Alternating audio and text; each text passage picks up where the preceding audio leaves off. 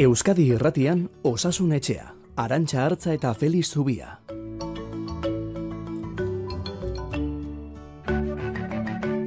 Leire karrera ere mentxe da, soinuaren alorrean pres da bera, abiatzeko moduan gaude eta zuek ere alaxe izatea espero dugu. Amarrak arte Euskadi Irratiko uinetan eta gero sarean eitb.eu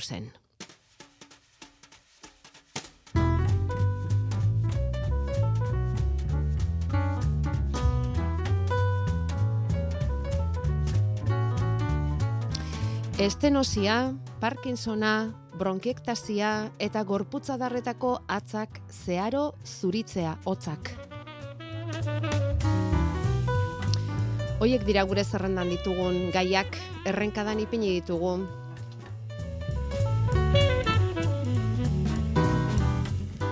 Ea ordu erditxo honetan asmodenak betetzeko moduan izaten garen, beti horri biltzen gara eta erlojuaren kontra.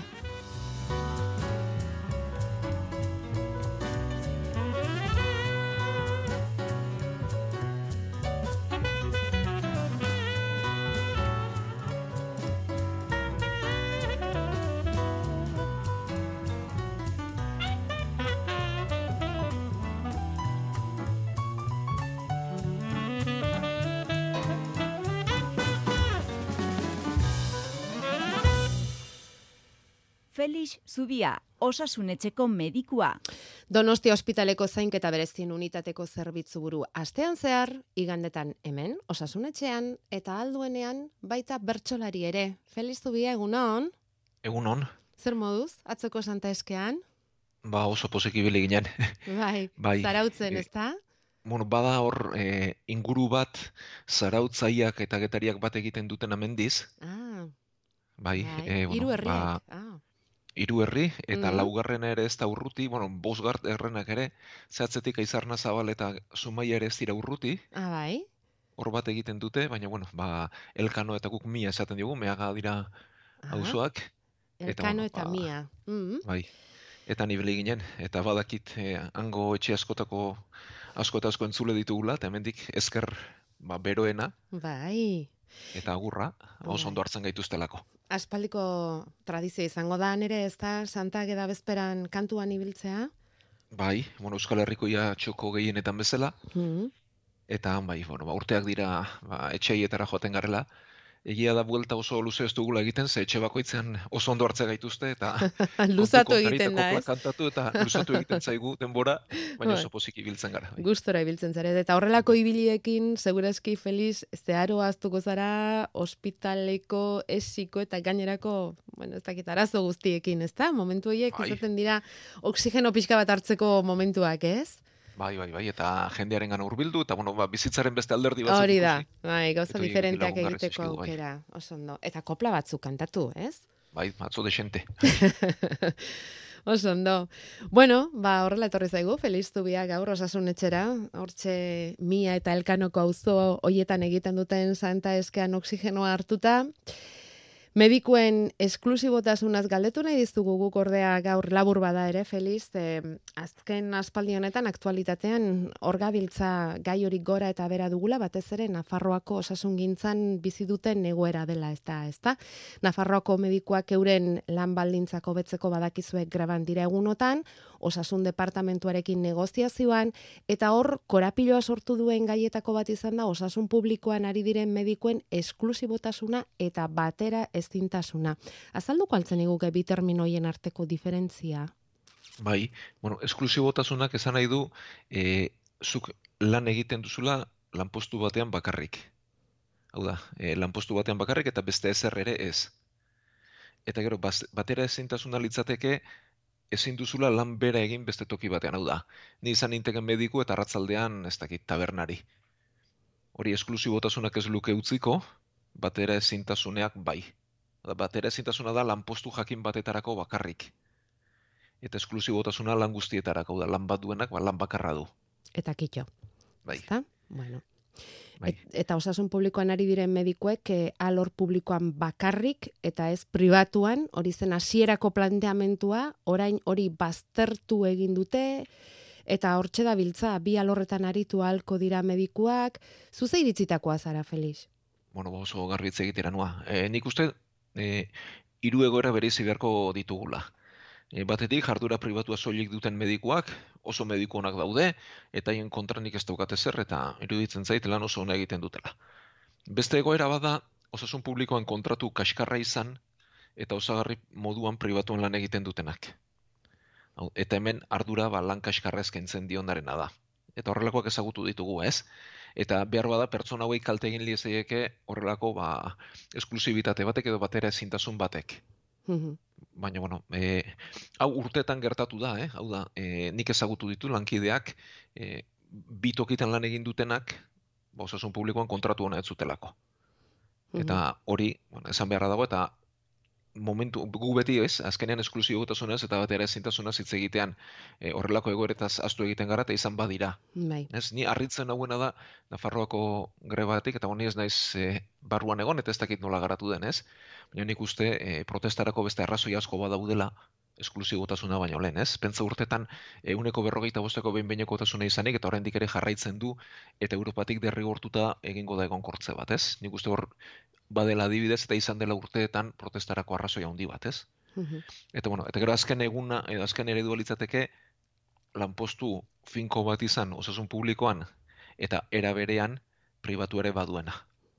Niri hau ez zaite egoki iruditzen, hor interes kontrajarriak daudelako eta hor beti borroka sor litekelako interesen artean, ez?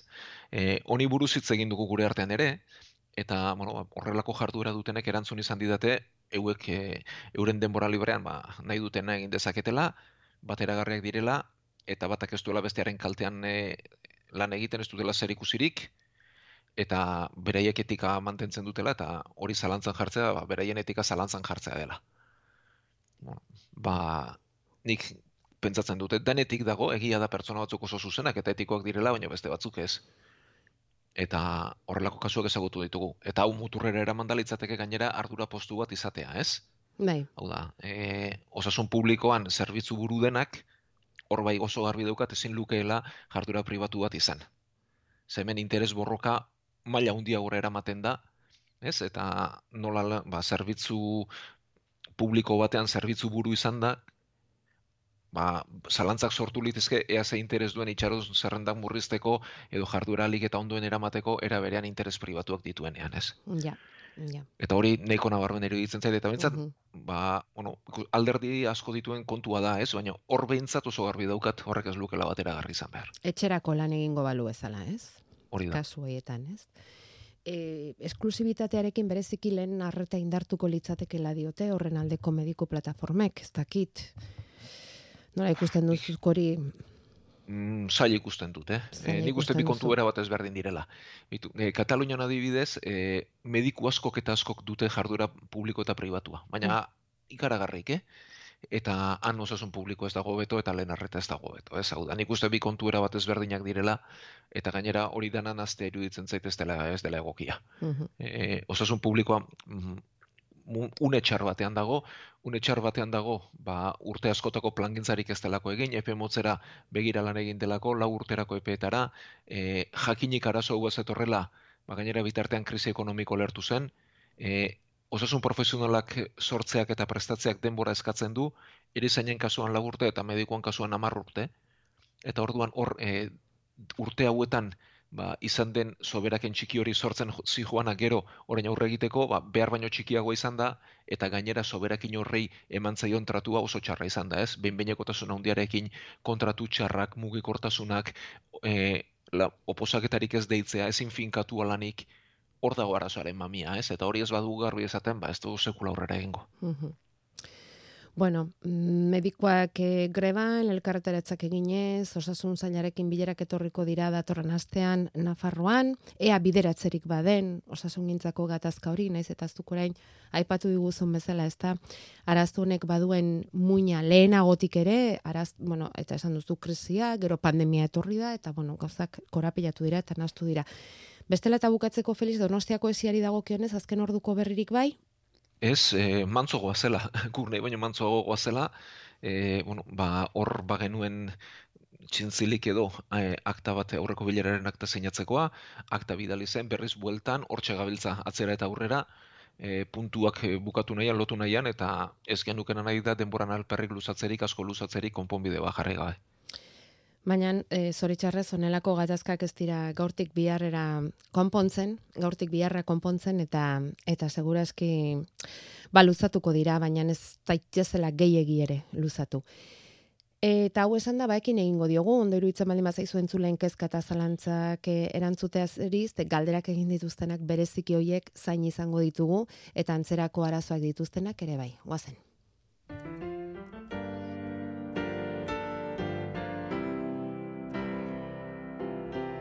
Osasun etxea. Euskadi irratian.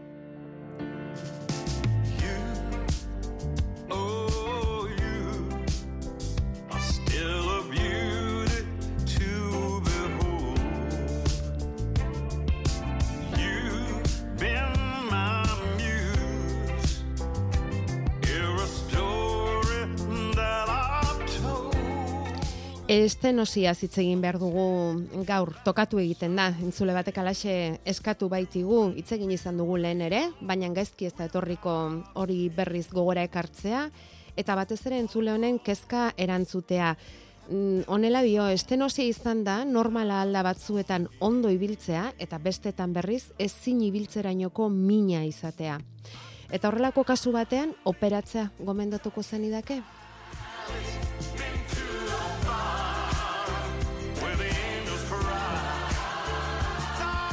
Felix, esplikatuko bai, diguzu, ba, gogoraraztiko. Kontua, ono, hau, bizkarrezur muñeko artrosi, eh, estenosia, ez artrosiak eragindako eh, beste ba, kontu bada edo arazo bada.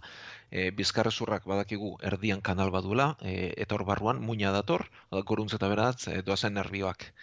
Eta artrosiak duen ezaugarrietako bada, ezurrak bai pegatu egiten direla, elkarri egiten direla, eta ezur dezegokia sortzen dela, bor barruan pasabidea isteraino. Orduan, estenosi honek egiten duena da bizkarrez urmuina harrapatu eta mina eragiten du. Batez ere ibiltzean okertzen duan mina, hau da, epe batean ibiltzen hasi zintezke, baina denbora bat pasata bizkarrez urreko mina jartzen da batzuetan zangoetara zabaltzen dena eta gainera pertsona horrek askotan konturatu gabean, ba, enborra aurrera botatzeko joera hartzen du, estenosi hori murriztu eta mina ba, arintzeko, momentu horretan. Mm. Orduan, e, noiz egin ebakuntza, ez da, ez da erraza izaten. E, beti, bizkarrezurreko orazoetan, indar edo sensibilitate galder, e, galera bat baldin badago, hor beti. Hau da, nervioak harrapatzen azten baldin badira. Eta indarra eta sensibilitatea kaltetzen badira, hor beti ebakuntza egin beharra dago. Eta minaren gatik bakarrik, ba, hori zaila da. E, minaren gatik egin beharra dago, gainontzeko eh, neurriek funtzionatzen ez duetenean, eta bizikalitateari asko eragiten diotenean, ez? Hau da, bizimodu normal bat eramateko gauza ez bagara, orduan bai. Eta nolako emaitzak izan ohi ditu ebakuntza honek, ze bizkarrezurreko ebakuntza egiteak, hola, hasiera batean beintza, errespetu pixka bat ematen du. Bai, bueno, e, estenosiarenak nahiko onak dira, da, bizkarrezurreko ebakuntzak desente dira, ez, eta badiot, e, indarreta sensibilitate galera denean, egin beharra dago, galera hori, ez aurrera egiteko, ez, ez okertzeko.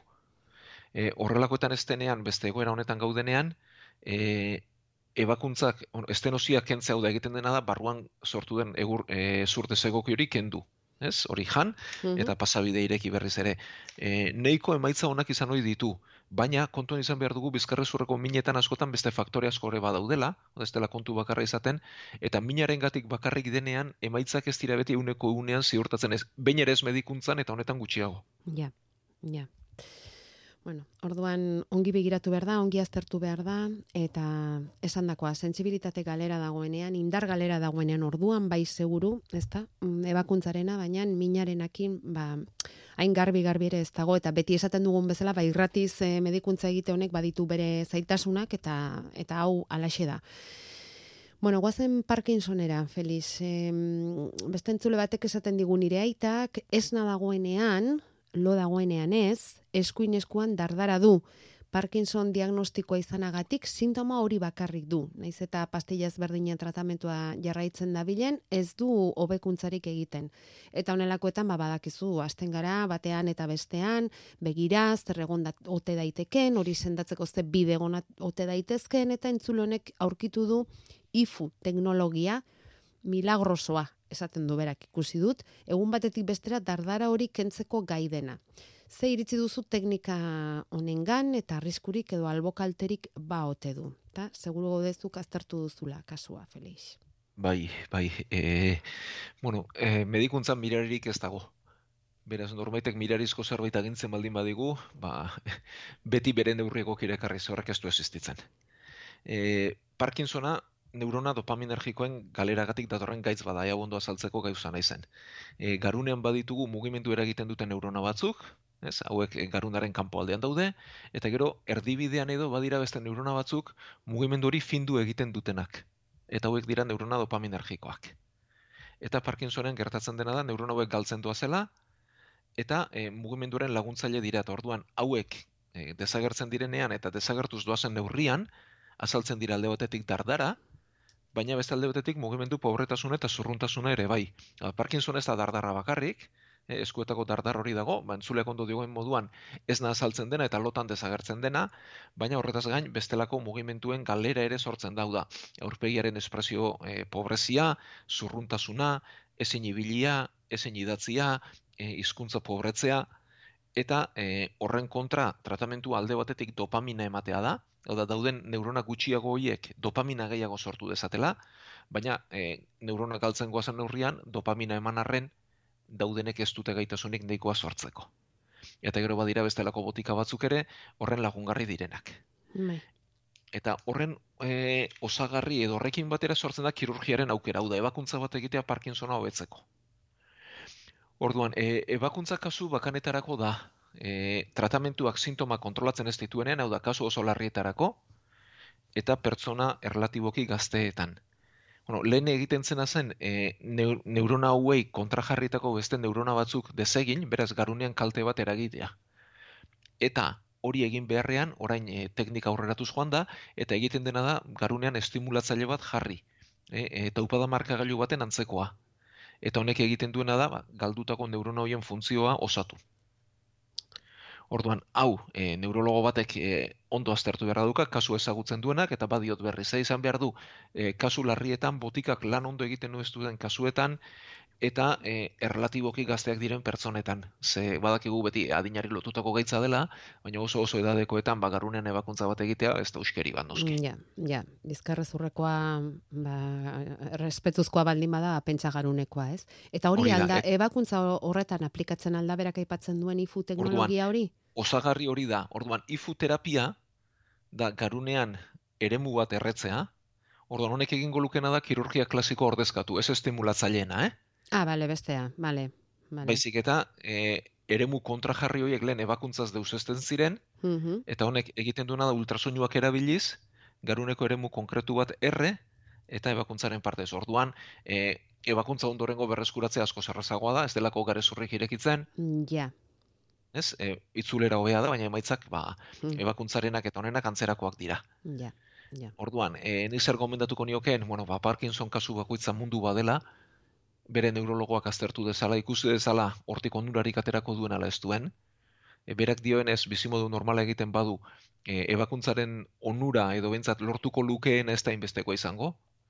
Ez kasu berez larrienetarako eta tratamentuak funtzionatzen ez duten kasuetarako da kirurgia. Eta horri ikusita eta benetan ebakuntza bat beharko balu, e, gaur egunean gehiago dira estimulatzaileak jartzen dituztenak eta horren hobekuntza bilatzen dutenak eremuak deusestearen aldekoak baino. Eta estimulatzaileak ipintzeak emaitza onak eskaintzen ditu? E, bai, baina beti ere nondik abiatzen garen kontuen hartuta. Ja. Hau da, Parkinson oso larriak tratamentu funtzionatzen ez duenean eta pertsona relatiboki gazteetan. Uh Ongi aztertu behar dira. Eta bai. mirakulu gutxi medikuntzan ez, eh, ez dut existitzen, eta medikuntzan behintzat horrelako gauzerik ez da. Ja. Bueno, nik uste dut eh, eskertzekoa dela behintzat, eh? ze aukera dauden jakitea, eta aukera bakoitzak ba, ze maitza eta ze arrisku izango lituzken azaltzea. Eta gero erabakia ba, beti esaten dugun bezala, norberarena da.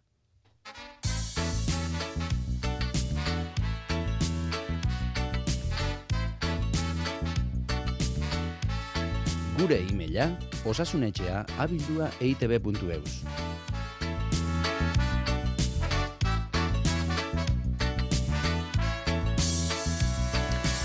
Eta hortxe, elbide hortan txe jaso dugu ondorengo mezua esanez, e, arazo bat tarteko tak bat egitera bideratu ninduten, eta um, ustekabean bronkiektazia dudala, saldu dit medikuak, neumologo baten gana joateko agindu didate, flemak izaten ditut egunean zehar, baina beste sintomarik ez, eta nahiko nukezuek azaltzea zer den gaitz hori, eta nola senda dezakedan em, bolada bat izan genuen, bronketasiak agertu zitzaizkiguna alde guztietatik, eta oroitzen naiz, ariketa batzuk egiteko e, esteka bat ere izan genuela, eta oso kerrezpa naiz, gorde eta dukiko dut oraindik ere Felix.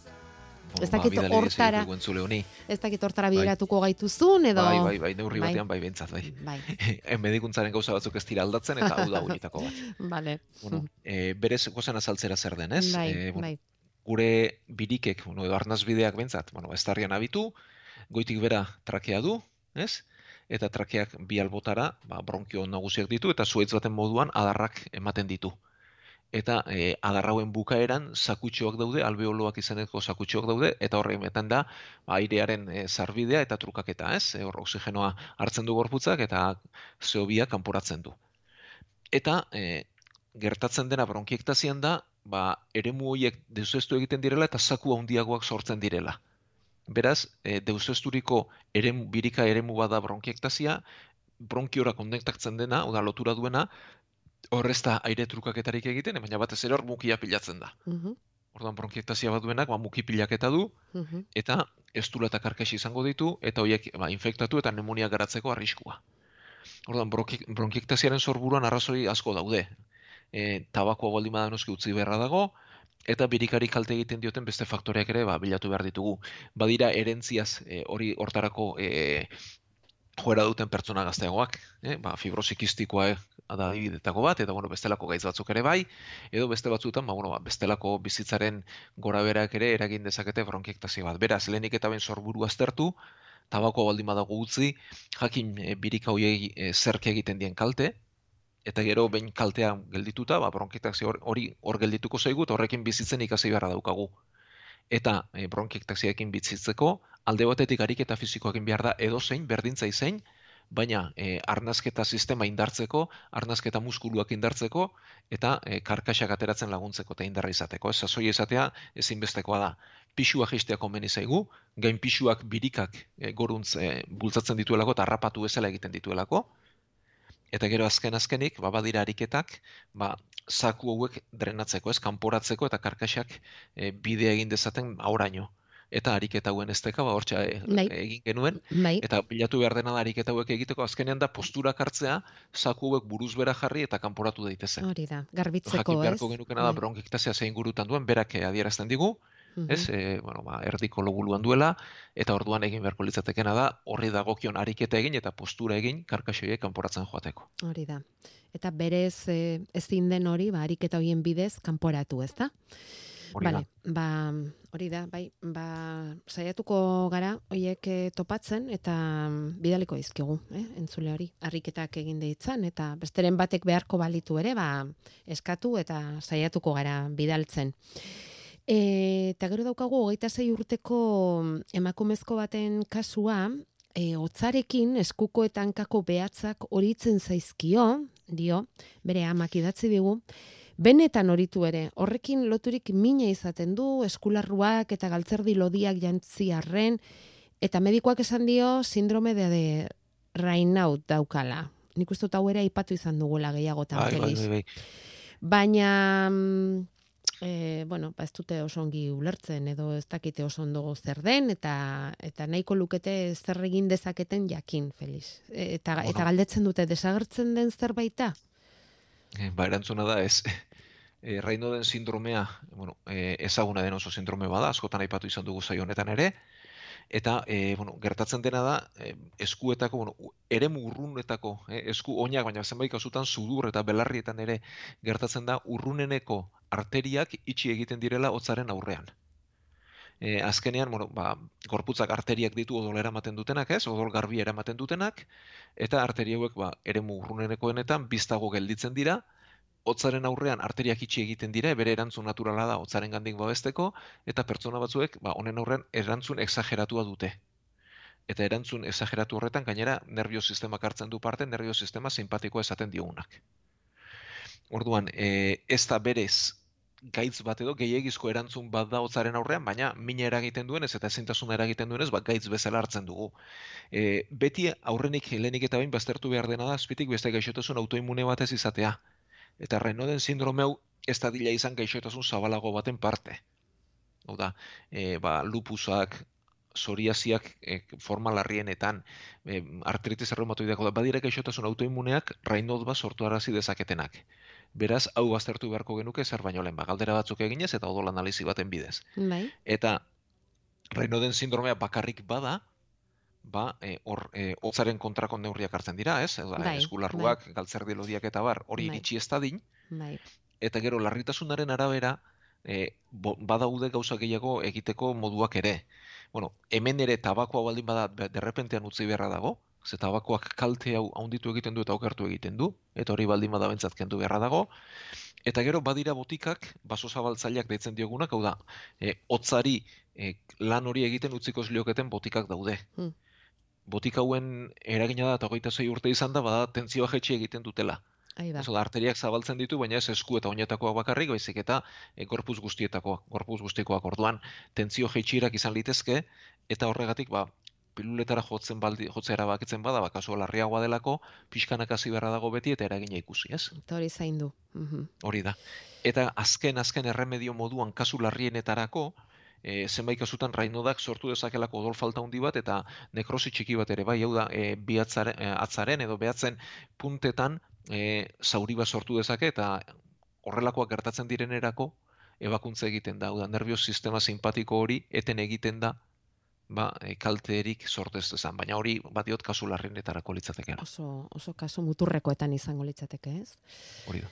Bueno, ba, ea zerbaitetan laguntzen dien zure azalpen honek, eta eta izan ezkero zalantzarik, arazorik, ba, badakizue, eh? bide asko daude gurekin harremanetan jartzeko, eta tranquil egin galderak, e, egin ekarpenak, guk osasunetxean gustura hartzen ditugu eta.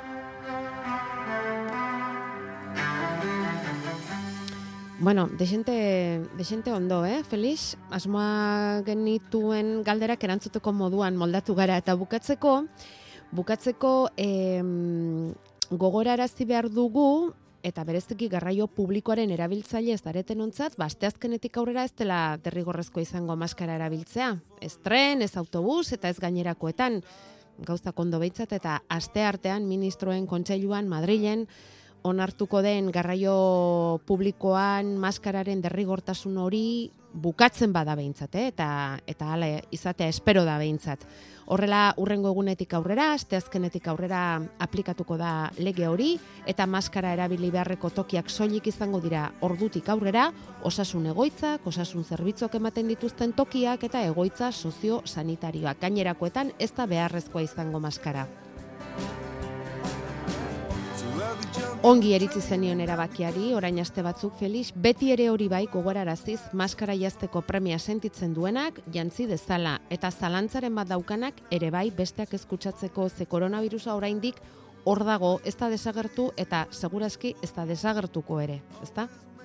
Bai, gaitza horri biliko da, eta orduan, bueno, ba, geuk ke, katarroak edo goiko arnazbideko sintomak baditugu, ba, nik uste geuk eraman beharko genukela besteak eskutsatzeko, niri orokortasunean kentze ondo erabiltzen, e, ondo iruditzen zait, baina keinu hori ikasi beharko genuke, eh, hasierren gandik, Bai, eta gero, ba, e, osasun egoera hul baduenak, e, pentsa dezala koronavirus ez dela desagertu, eta horrek eramatea bere egoki iruditzen zait.